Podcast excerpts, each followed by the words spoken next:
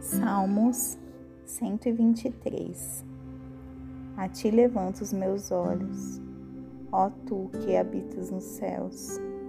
Contemplai como os olhos dos servos olham para a mão dos seus mestres, e como os olhos de uma donzela para a mão de sua senhora.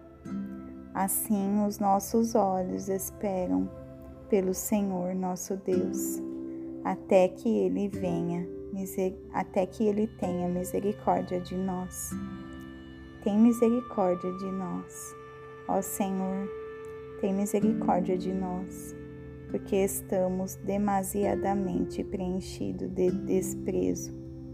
A nossa alma está demasiadamente preenchida pela zombaria daqueles que estão à vontade e do desprezo dos orgulhosos.